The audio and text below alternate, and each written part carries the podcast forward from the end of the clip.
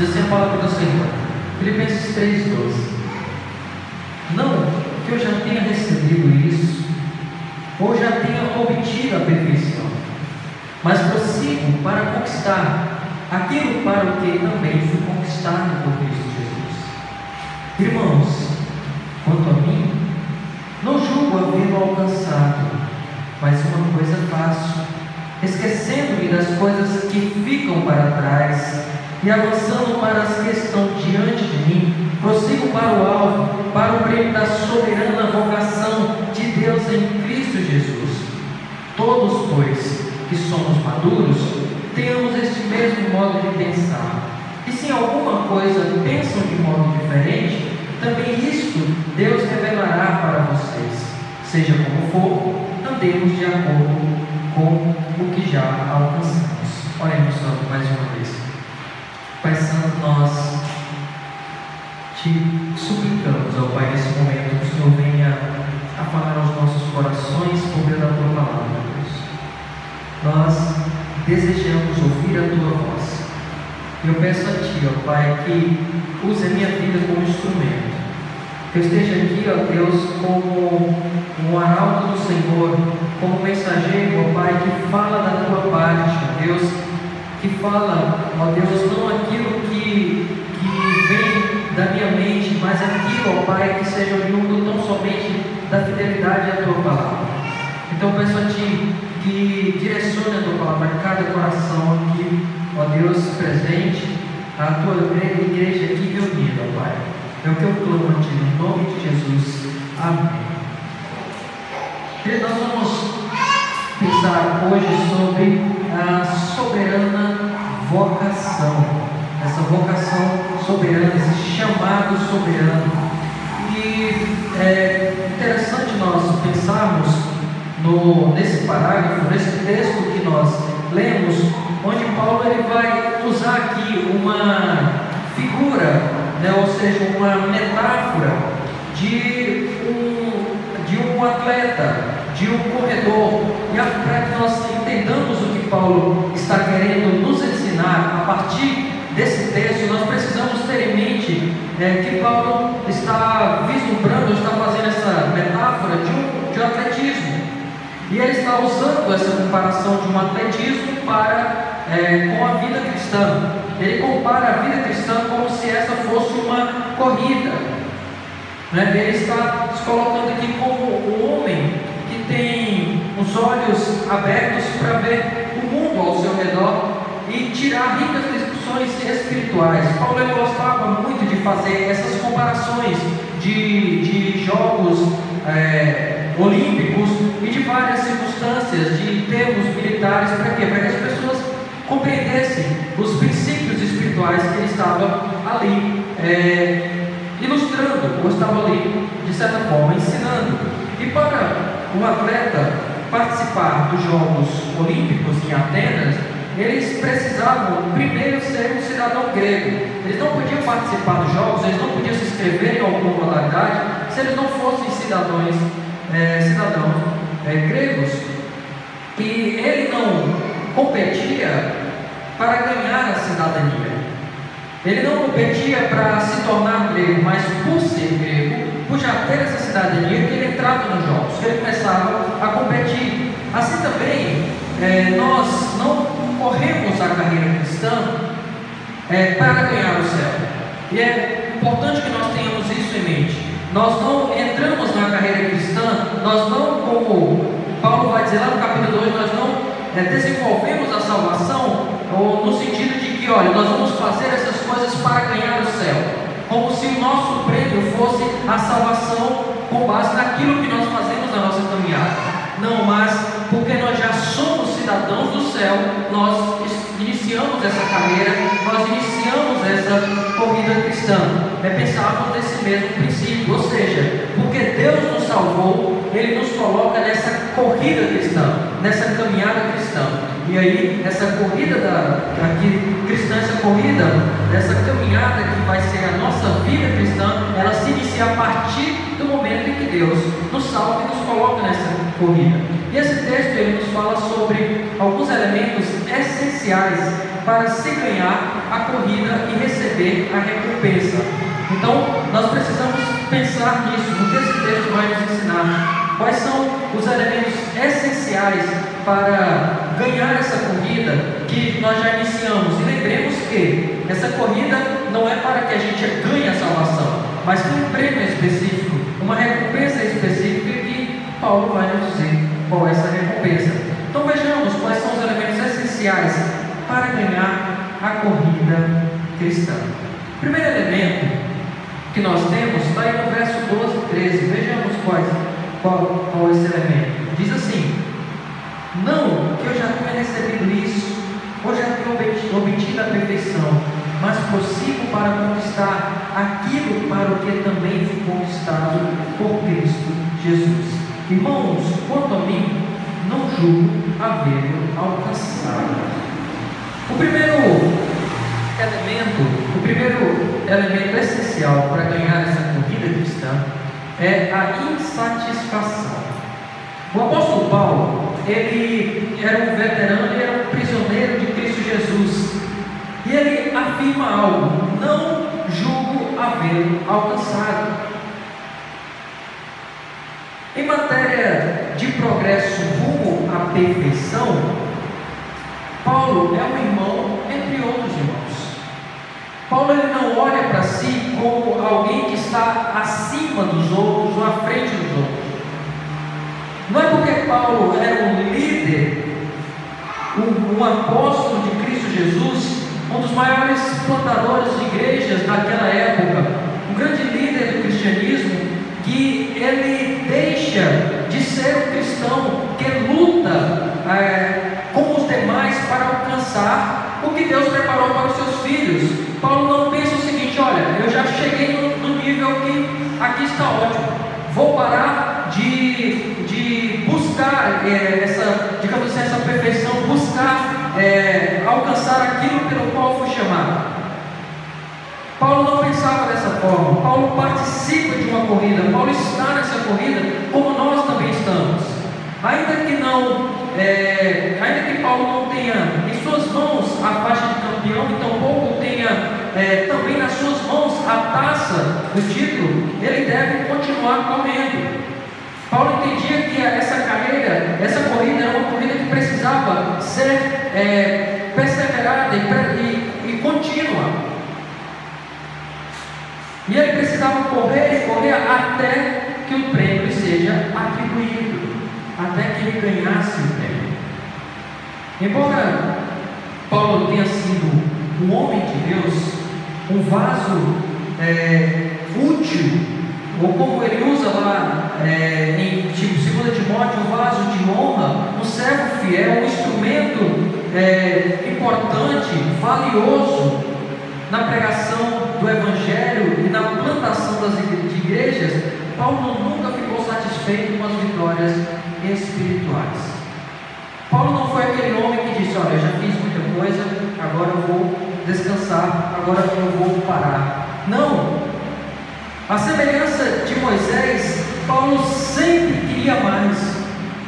Moisés era aquela pessoa que sempre estava com uma espécie, para usar um termo aqui, como se Moisés estivesse com uma insatisfação santa, assim como Paulo. Ele não chegava a um ponto e disse, não, agora eu cheguei em, em outro patamar, e aqui eu estou satisfeito. Ou como, para usar um termo que popularizou há um tempo atrás, ele, Paulo não pensava que, olha, eu sou um cristão acima da média, e por estar acima da média, então eu vou sossegar aqui. Não, ele sempre estava satisfeito, ele sempre queria mais. E esse é o primeiro elemento essencial para avançar na corrida cristã. É a insatisfação. Infelizmente, muitos cristãos hoje estão satisfeitos consigo mesmo, ao se compararem com aqueles que já estão é, meio que cambaleando, meio que tropeçando, ou aqueles que estão parados. Paulo ele não se compara com outros. Paulo se compara sempre com Cristo. Cristo é o padrão. E assim nós devemos ser. Uma das coisas que eu mais é, escuto quando vou orientar alguém, ou quando vou encorajar alguma pessoa, vai dizer, oh, não, mas eu estou melhor do que aí aponta para outra pessoa. Digo, é, mas a outra pessoa não é o padrão. O padrão é quem? É Cristo. Olhe para Cristo. Se compare com Cristo. Porque certamente sempre que, nós olharmos para Cristo, nós saberíamos que nós estamos aquém de que nós deveríamos. Ele é o nosso padrão. Ele é o nosso modelo. Então, olhando para Cristo, nós sempre teremos esse sentimento de insatisfação, de que nós precisamos mais, que nós precisamos conhecer mais, que nós precisamos ir além, que nós precisamos prosseguir e crescer nessa caminhada cristã. Paulo diz no verso 12: Eu não cheguei à perfeição. Ele diz: Ele não chegou a essa perfeição. Muito embora, ele vai dizer, muito embora é, seja perfeito, ou seja, essa expressão aqui, perfeito, não entenda como algo que não tem nenhuma, que não tem nenhum defeito, não. Mas essa expressão perfeito que Paulo vai utilizar aqui significa maduro na fé, ou amadurecido na fé. Tanto que a gente vai ver isso no verso 15, quando ele diz: Todos, pois que somos maduros. Uma das características dessa maturidade, de ser maduro na fé, é termos a consciência da nossa própria imperfeição, das nossas próprias limitações e queremos é, sempre progredir, sempre ir além na nossa caminhada cristã.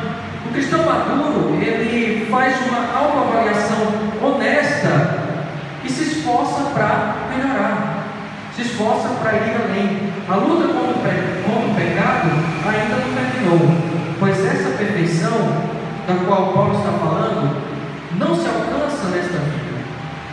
Essa perfeição que Paulo está falando não será alcançado é, nesta vida. Romanos fala isso.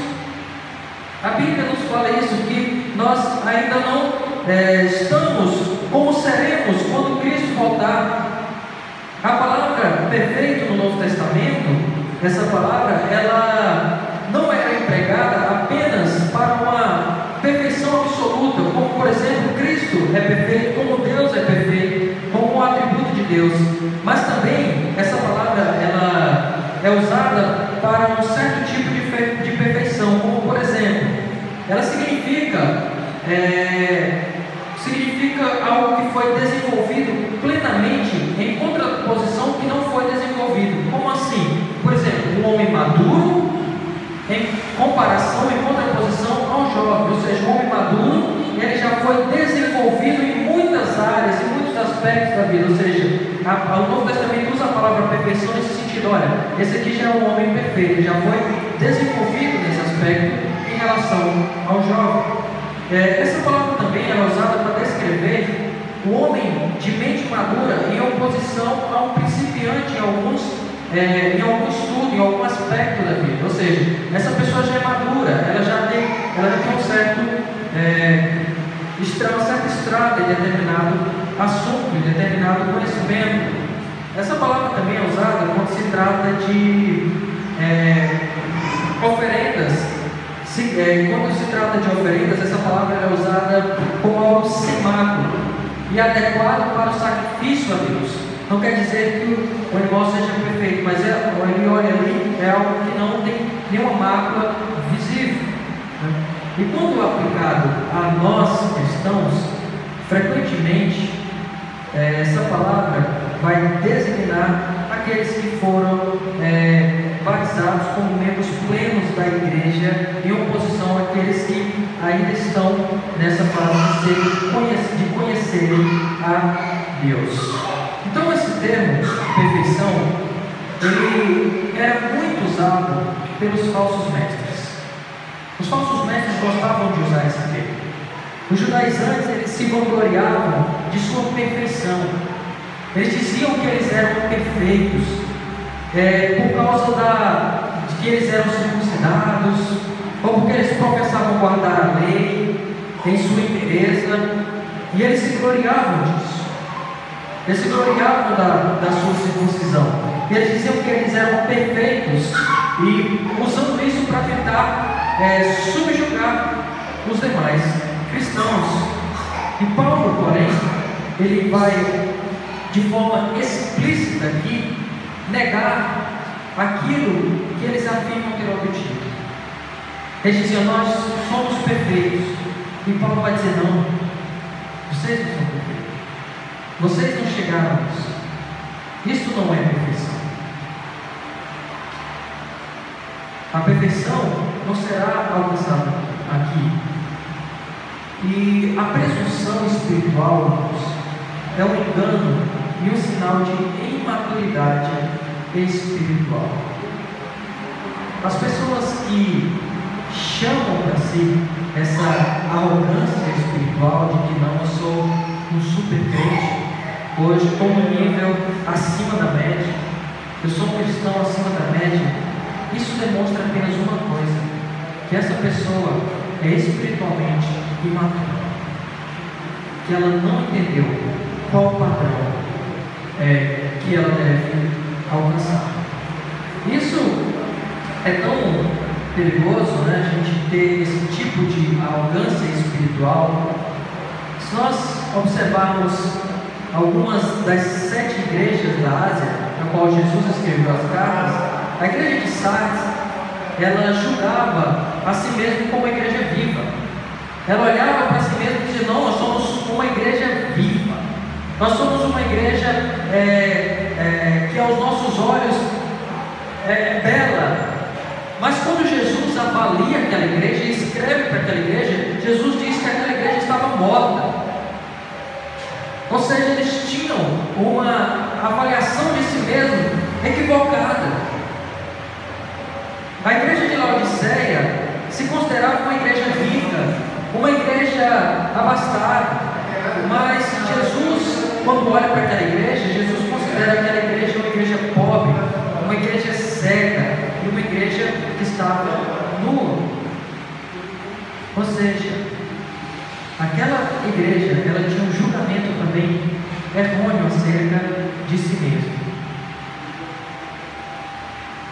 Isso deve nos fazer refletir acerca de como nós temos avaliado a nossa condição espiritual. Como nós temos olhado para a nossa condição espiritual. Como nós temos olhado para a nossa vida espiritual. Nós estamos satisfeitos ao ponto dessa, digamos assim, satisfação é, nos estagnar nessa caminhada cristã? Nós estamos satisfeitos a ponto de dizer o seguinte: olha, nessa corrida cristã, nessa, nessa corrida que eu estou, eu estou satisfeito. Eu acho que é tempo de olhar para aquela árvore ali, sentar debaixo da árvore e descansar um pouco, porque eu estou muito à frente dos meus, é, dos, dos outros corredores. Então vou sentar e descansar um pouco. Será que nós estamos satisfeitos assim? Ou quando nós, a cada dia, quando nós abrimos os nossos olhos, nós pensamos e avaliamos, ou como diz o salmista no Salmo 4, que eu acho bem interessante, ele diz que à noite ele deita a cabeça no travesseiro e começa a pensar acerca de como foi seu dia, de daquilo que ele fez e de como ele pode melhorar. Será que nós fazemos esse exercício diariamente como o salmista no capítulo 4, verso 4? É, ele diz, eu quero até ler esse salmo para vocês, Salmo 4, 4.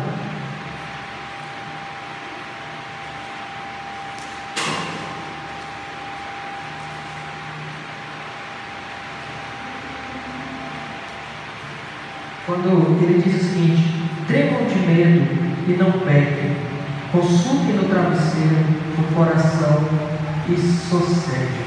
Olha que interessante. Tremam de medo no pé, consulte no travesseiro o coração e sossegue.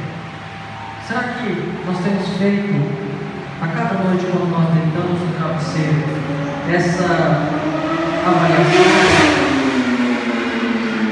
Será que nós temos olhado para a nossa vida, para o nosso dia e pensado o seguinte: não, eu preciso fazer mais. Eu preciso dedicar mais tempo com Deus. Eu preciso é, olhar mais para as minhas atitudes como cristão, eu preciso estar mais parecido com meu Senhor Cristo Jesus. Será que nós temos feito esse exercício? Essa insatisfação santa que vai nos impulsionar cada vez mais na nossa carreira de fé?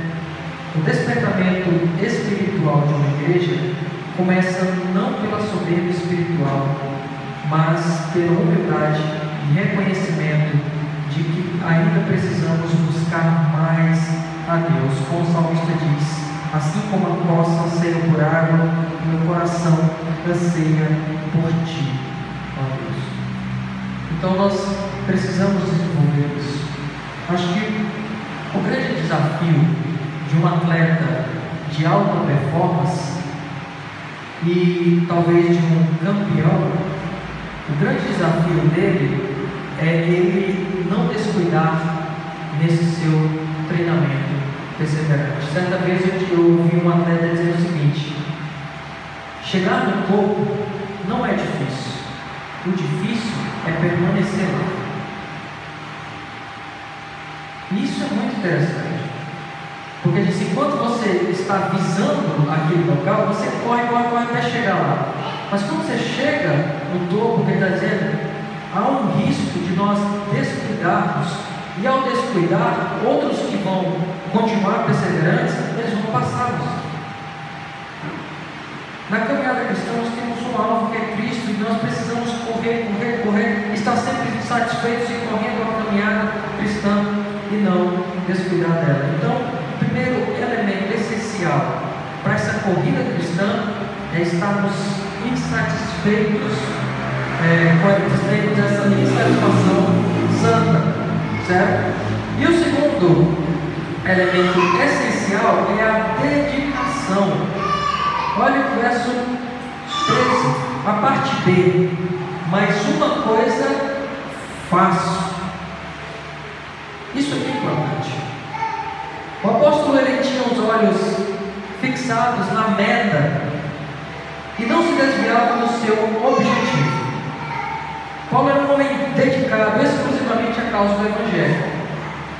Ele não deixava se distrair por outros interesses. A mente de Paulo ela estava inteiramente, estava também de forma exclusiva para fazer a vontade de Deus. A Bíblia diz que aquele que põe a mão no arado e olha para trás, não é apto para o reino de Deus. Marta, ela ficou distraída com muitas coisas.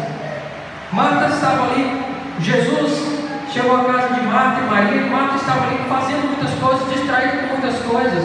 E ela olha para sua irmã, Maria que está aos pés de Jesus, e aí ela diz: Senhor, olha que quanto, quanto estou atarefada, quantas coisas estou fazendo, pede para Maria me ajudar.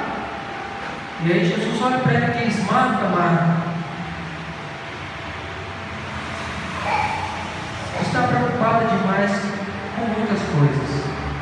E Jesus diz, mas apenas uma te é necessária. E Maria escolheu a melhor parte.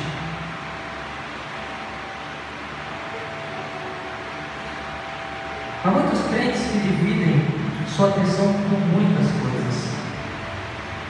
São como a semente lançada no espinheiro, onde Jesus fala na parábola do semeador, que ficam é, divididos com tantas coisas que acabam sendo sufocados por isso. E há muitos concorrentes que vão sufocando a semente ali no meio do espinheiro e ela acaba não frutificando. O princípio ensinado por Paulo é que uma coisa faço. Isso tornou-se realidade para Paulo. É tão interessante isso, eu acho que eu já falei isso algumas vezes para vocês, algo que, que eu li e me fez pensar muito.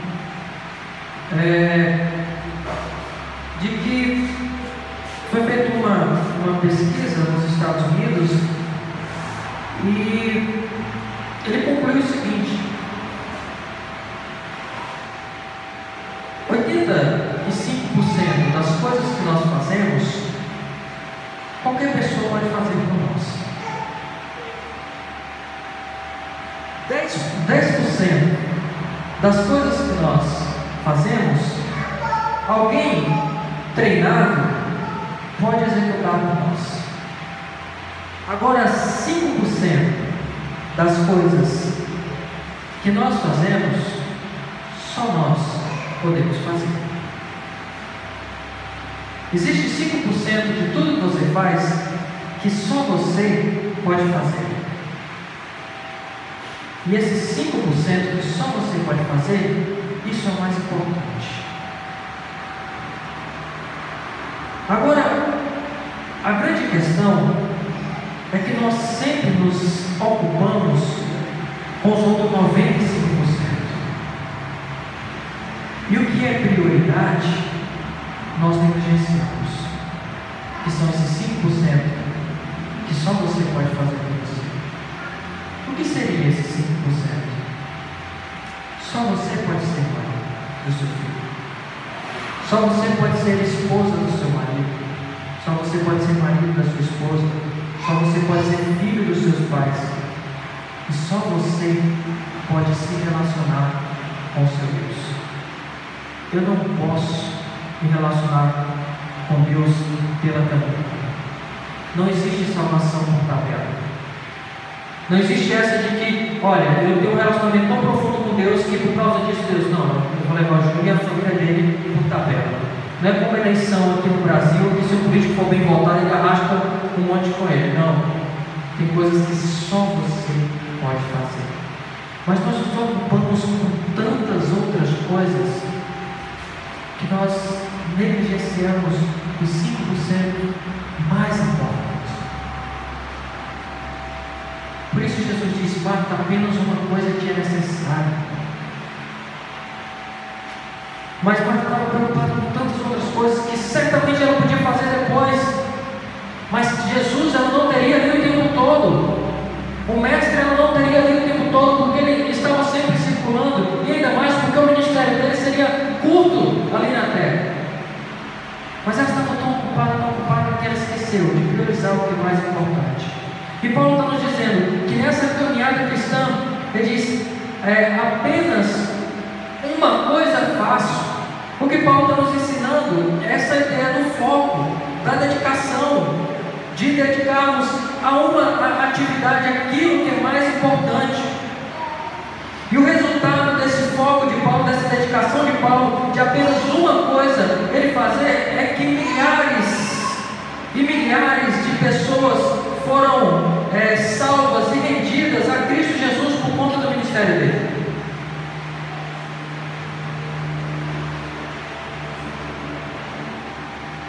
Existe algo que Deus designou apenas para mim? Existe algo que Deus designou apenas para você? Isso que Deus designou para você, isso é sua prioridade. Isso você precisa se dedicar. Isso você precisa fazer. E esse conceito de dedicação e foco em nossos dias está cada vez mais difícil. Nós vivemos numa é, sociedade e numa geração tão é, frenética, as coisas acontecem tão rápido, que a gente perdeu o hábito de fazer uma coisa por vez.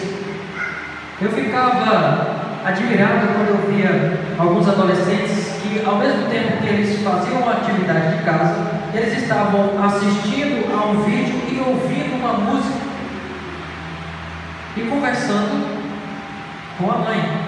Eu disse, como que ele consegue?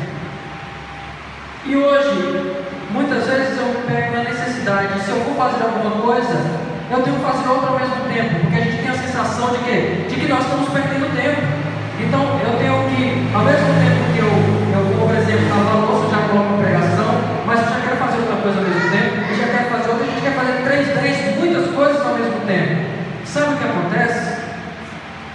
Final do dia, a gente fez muito, mas ao mesmo tempo a gente não fez nada. Eu estava percebendo isso, que ao mesmo tempo que eu tenho ouvido, feito muitos coisas ao mesmo tempo, ouvido muito, muitas pregações, visto várias coisas simultaneamente, quando chega no final do dia a gente não reteve nada, porque faltou um pouco de dedicação, principalmente naquilo que é prioridade para nós. Quer termos um tempo precioso com Deus, temos um tempo precioso com os nossos familiares, temos um tempo precioso com os nossos irmãos. E sabe uma coisa, irmãos? Dedicar tempo a isso não é perda de tempo, é investimento. É investimento quando nós sabemos que a nossa vida e as nossas ações, elas sempre vão redundar na eternidade. Em algo, um tesouro que, é, que, que não é consumido por ouro, ou consumido por ferrugem, não é consumido por traça, mas é algo que vai para a eternidade. Então, um outro elemento essencial é a dedicação ou o foco. Mas Paulo prossegue ainda no verso 13, nos dizendo outro elemento essencial que é a direção. Olha o que ele diz: esquecendo-me das coisas que ficam para trás e avançando para as que estão diante de mim. Quem corre uma competição e fica olhando para trás, fica olhando por cima do ombro, a fim de calcular a distância que já percorreu, ou olhar onde estão os concorrentes, é, certamente essa pessoa ela corre o risco de ou tropeçar ou de perder de vista a, a meta, a chegada. O cristão ele não pode é, ficar ou ser, de certa forma, distraído pelas preocupações quando ao passado. Olha o que ele diz: esquecendo das coisas que ficaram para trás. Nós não podemos ter a nossa vida é, presa ao nosso passado. E um grande problema hoje, nos nossos dias, é porque muito do que nós, muito do que nós sofremos, nós sofremos por conta de, de seja de culpa do passado, seja por conta de algo que aconteceu lá atrás e que a gente não consegue é, se desvencilhar daquilo. Nós vivemos, e esse é o grande, é a grande o grande desafio, porque quem vive muito no passado, ele é acometido pela mágoa, pelo remorso, pela culpa. O outro problema é quem vive olhando demais para o futuro.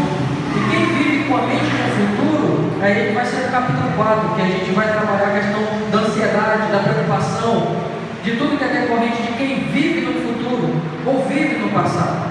Paulo está dizendo o seguinte: olha, nós precisamos, é, nessa corrida cristã, nós precisamos ter a direção correta, o equilíbrio correto, tanto quanto ao nosso passado, quanto ao nosso futuro. É entender que o nosso passado, né, ele foi conduzido pela providência de Deus, como Paulo nos ensina em Filipenses 1,12, que todas as coisas que aconteceram contribuíram para o avanço do Evangelho. Já pensou, irmão, se Paulo é, não esquecesse do passado, a sua vida seria é, complicadíssima. Paulo vai dizer lá em Timóteo 1, 12 a 17, o quanto o, a forma como ele viveu no passado, o quanto isso pesava para ele, porque ele foi perseguidor do Evangelho, ele se colocava como principal dos pecadores. Por conta disso, se Paulo não abandonasse os pretensos méritos do, do passado, como ele vai dizer do, do capítulo do versículo 1 ao 11, como nós vimos na semana passada, ele não descansaria na graça de Deus. Olha o que ele diz no verso 7: Mas o que para mim era lucro, isto considerei perda por causa de Cristo. Então Paulo consegue olhar para o seu passado e colocar o passado no lugar que ele deve ficar, que é na prateleira de aprendizado, que vai nos levar onde? A maturidade. E é isso que Paulo está dizendo, olhando para as coisas que ficam para trás, deixando as coisas que ficam para trás, eu prossigo para o alvo. Então ele aprende com o passado, ele aprende com a história, ele consegue lidar agora com esse sentimento de culpa, por quê? Porque ele sabe que, que ele foi perdoado em Cristo Jesus, ele sabe que o passado hoje para ele é uma lição de aprendizado e ele consegue olhar para o foco. O corredor que olha para trás, ele perde a velocidade, ele perde a direção e com certeza ele vai perder a corrida. Aquele que põe a mão no arado não texto da Escritura que aquele que olha para trás, ele não é apto para o reino de Deus. Olhar para trás com saudosismo do passado. E uma das coisas que, que eu sempre achei curioso nos testemunhos é, de conversão é que quando as pessoas iam contar isso, hoje a gente perdeu mais esse hábito de contar o testemunho de como nós chegamos a Cristo, mas antigamente isso era mais comum. E uma das coisas que me chamava a atenção é que a pessoa começava a falar do passado, mas ela falava com um saudosismo do, da vida que ela tinha, né, da vida é, pregressa, muitas vezes que ela tinha, e aí quando começa a falar com saudosismo, e sabe assim, parece que estava revivendo todas aquelas situações pecaminosas, assim, sabe, com, com saudade daquilo, aí ela chega num ponto da história que diz assim, mas eu conheci Jesus. Aí ficava assim, aí assim, por mais que ela dissesse, a minha vida mudou, a linguagem não falada, a linguagem corporal dela, parece que ela, olha, meu passado era tão bom, agora eu conheci Jesus, minha vida ficou triste. Quando Paulo faz o oposto, eu olho para o passado, eu me vergonho dele, mas agora, quando eu olho para o meu passado, por causa de Cristo, eu considero tudo isso como perda. Cristo é mais importante. Meu passado agora não me faz falta, porque agora eu tenho o que é mais importante, eu tenho Cristo. Ele é meu Senhor. Ele é meu Salvador. E se olhar para o passado com esse saudosismo é perigoso, porque lembre da mulher de Ló. O que aconteceu com a mulher de Ló? Ela olhou para o passado, ela olhou para Sodoma, olhou para Gomorra e ela virou estátua de sal. O povo de Israel, por influência ali de dez espias incrédulos, eles quiseram voltar. O povo quis voltar para o Egito e aí ele pereceu no deserto. O povo olhava para o Egito diante das adversidades e dizia: lá nós tínhamos churrasco todo dia. Eles até esqueciam que eles eram escravos, que eles apanhavam. Eles esqueciam até das coisas ruins, porque eles estavam pensando, sendo influenciados a pensar só do, da, da carne que eles comiam e do que eles tinham lá. Olharmos para o passado com saudosismo é muito perigoso. José do Egito, ele foi maltratado pelos seus irmãos mas ele não guardou ressentimento. Antes, quando nasceu o filho primogênito de José, José deu o nome desse filho de Manassés, que significa perdão. José não olha para o seu passado com ressentimento, mas ele aprende, ele sabe que o Senhor conduziu toda a sua história. Mas o quarto elemento essencial para a caminhada cristã, está no verso 14 aí, é a determinação. Vejamos o que diz o texto.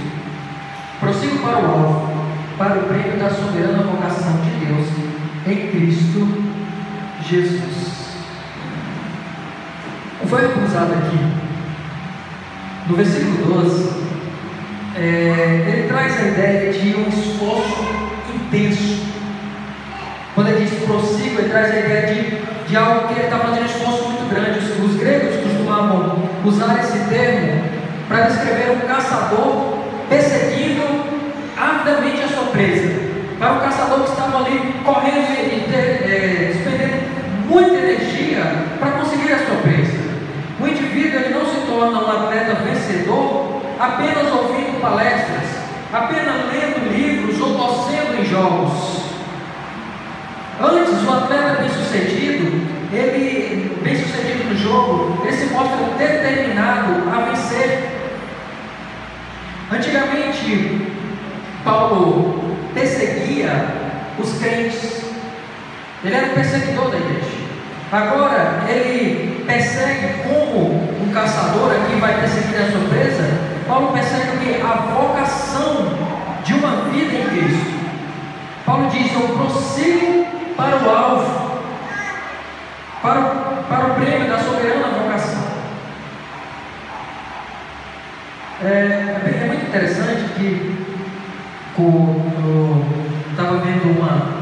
Quando a gente pensa nessa ideia de, de dedicação, quando a gente pensa nesse conceito de determinação, estava vendo uma, uma entrevista do goleiro Rogério Senna e as pessoas perguntaram para ele é, qual o segredo dele fazer, como goleiro, fazer tantos gols de faltas e entrar para a história como um dos goleiros é, artilheiros do mundo. E o Rogério disse o seguinte: olha, o segredo é que depois que terminava o treino, eu batia em média 200 faltas. E ficava lá, todo mundo ia embora, ficava lá, treinando, treinando, determinação. E continuou assim, até treinador confiar nele e dar a primeira oportunidade. E quando ele foi bater, ele foi lá, na terceira, na terceira chance que teve, e fez o seu primeiro gol. E desde então continuou batendo falta. Mas desde então continuou treinando, e treinando, e treinando. E aí as pessoas perguntaram para ele, agora sente quando ele assumiu o Flamengo, por que, que a gente não vê mais gols de falta hoje em dia? Outras palavras ele falou de uma maneira simples. Falta treino, falta determinação. Ele, e ele contou, né, contou a história dele. Ou seja, eu treinava, que não quis dizer faltava determinação dos jogadores, mas eu treinava muitas e muitas e muitas e muitas e muitas vezes. Ninguém vai se tornar um atleta de alta performance apenas vendo como alguém faz. Você precisa repetir, repetir e repetir.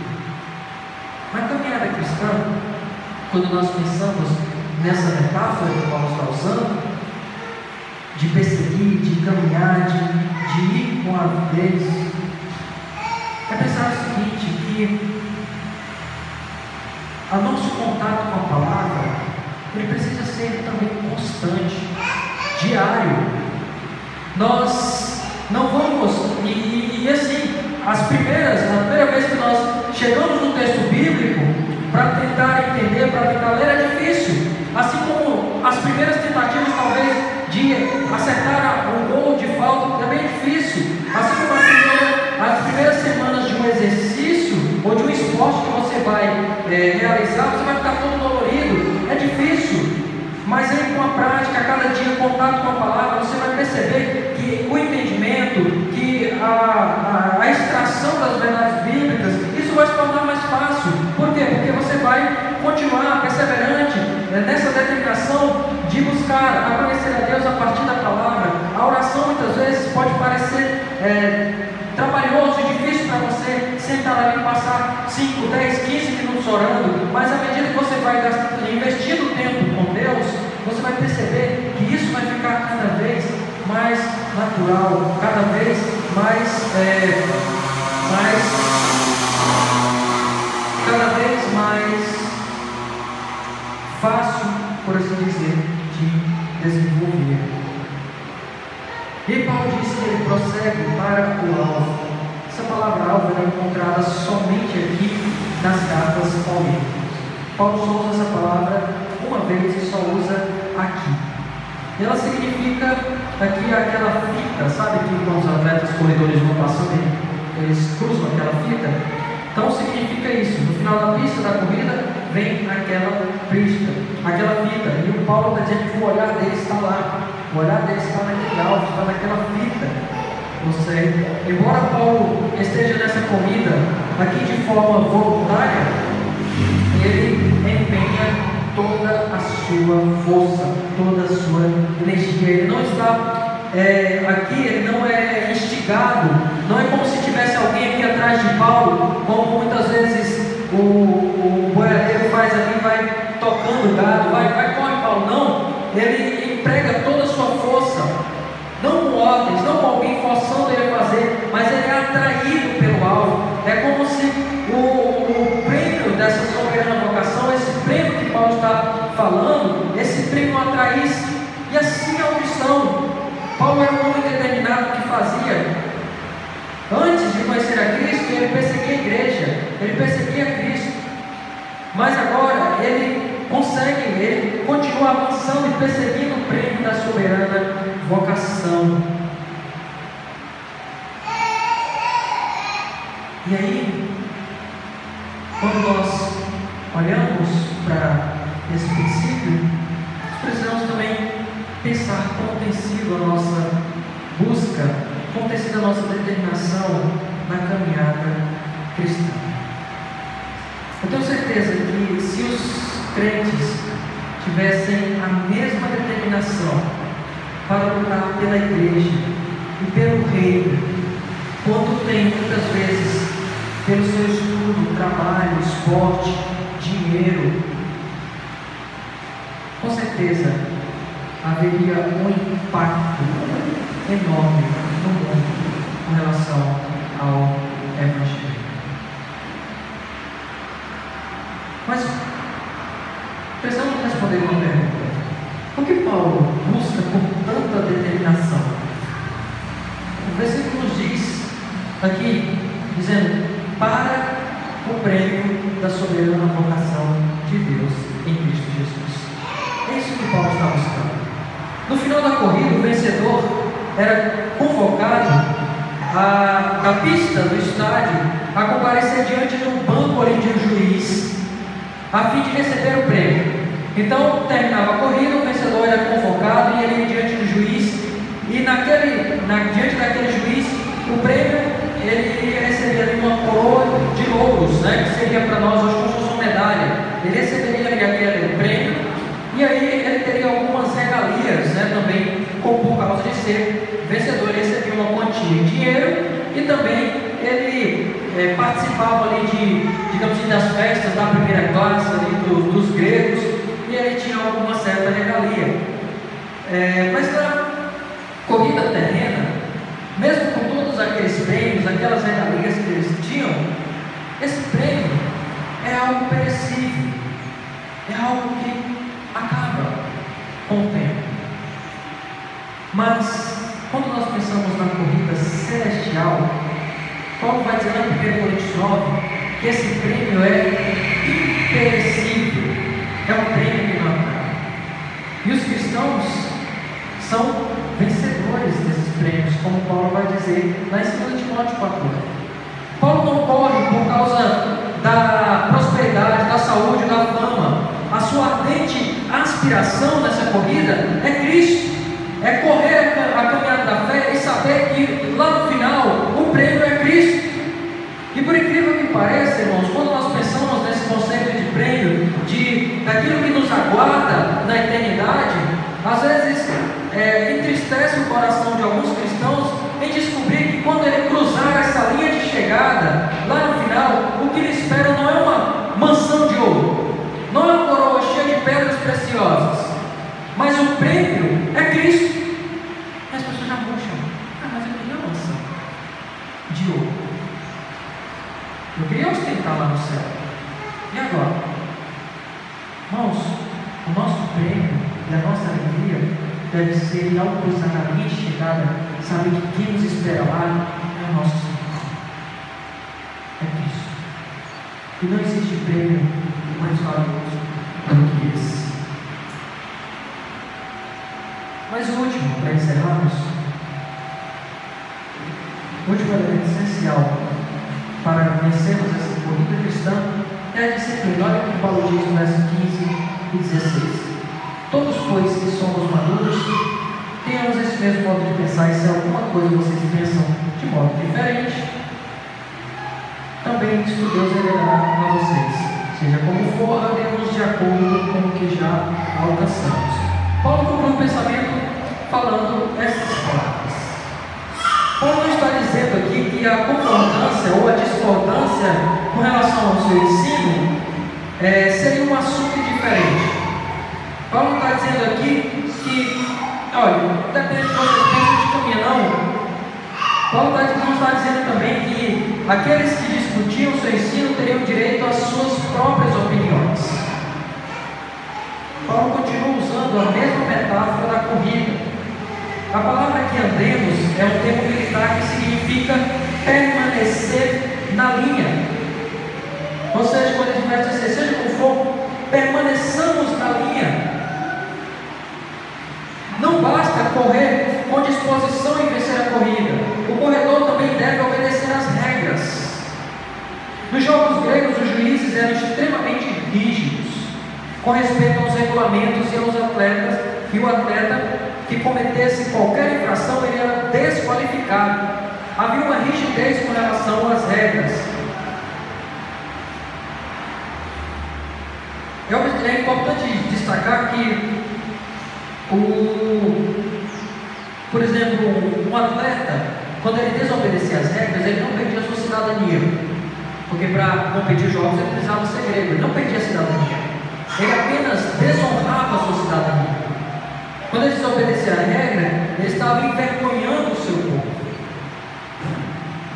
E ele também perdia, o que ele perdia, além de desonrar o povo, ele perdia o privilégio de participar e de ganhar um prêmio, ou seja, ele estava eliminado. Em Filipenses 3, 15 e 16, nesses dois versos, Paulo enfatiza a importância de os cristãos lembrarem as regras espirituais que se encontram na palavra de Deus. Não é tipo assim, agora que comecei a caminhada cristã, eu vou fazer as minhas próprias regras para que eu ganhe o jogo. Não funciona assim. Paulo diz, a palavra nos dá essas regras. Mais tarde o apóstolo Paulo ensinou a Timóteo um princípio semelhante a esse. Quando, em 2 Timóteo 2,5 ele diz: Igualmente o atleta não é coroado se não lutar segundo as normas, se não fizer de acordo com as regras.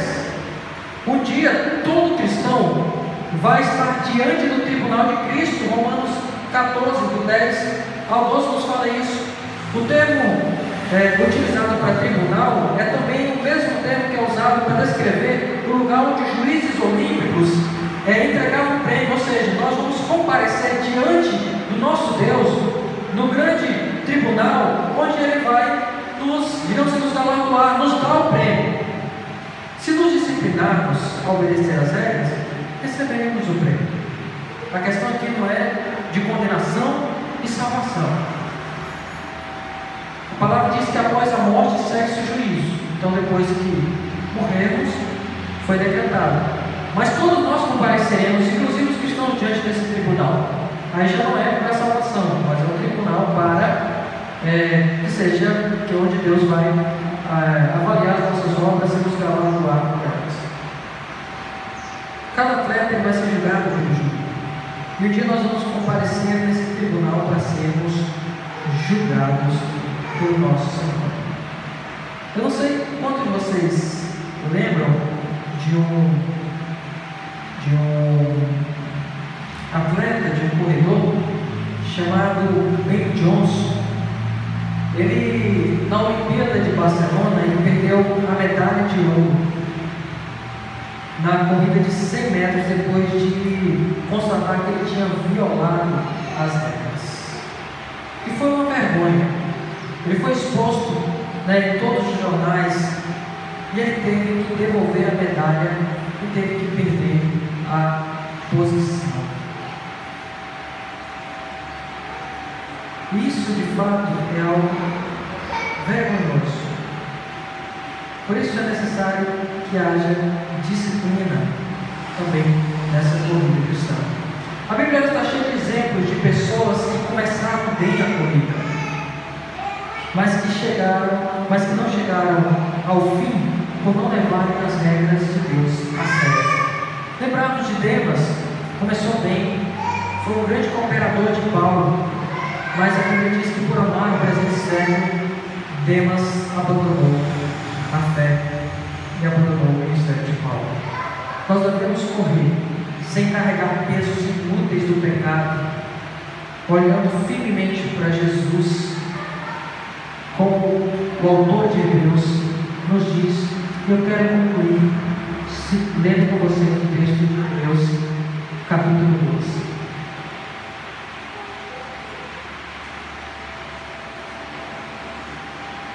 Onde o texto nos diz, verso 1, portanto também nós, visto que temos a rodear-nos tão grande nuvem de testemunhas, livremos-nos de todo o peso e do pecado que tão firmemente se apega a nós e corramos com perseverança a carreira que nos está proposta, olhando firmemente para o autor e consumador da fé, Jesus, o qual em troca da alegria que estava proposta suportou a cruz sem se importar com a vergonha, e agora está sentado à direita do trono de Deus.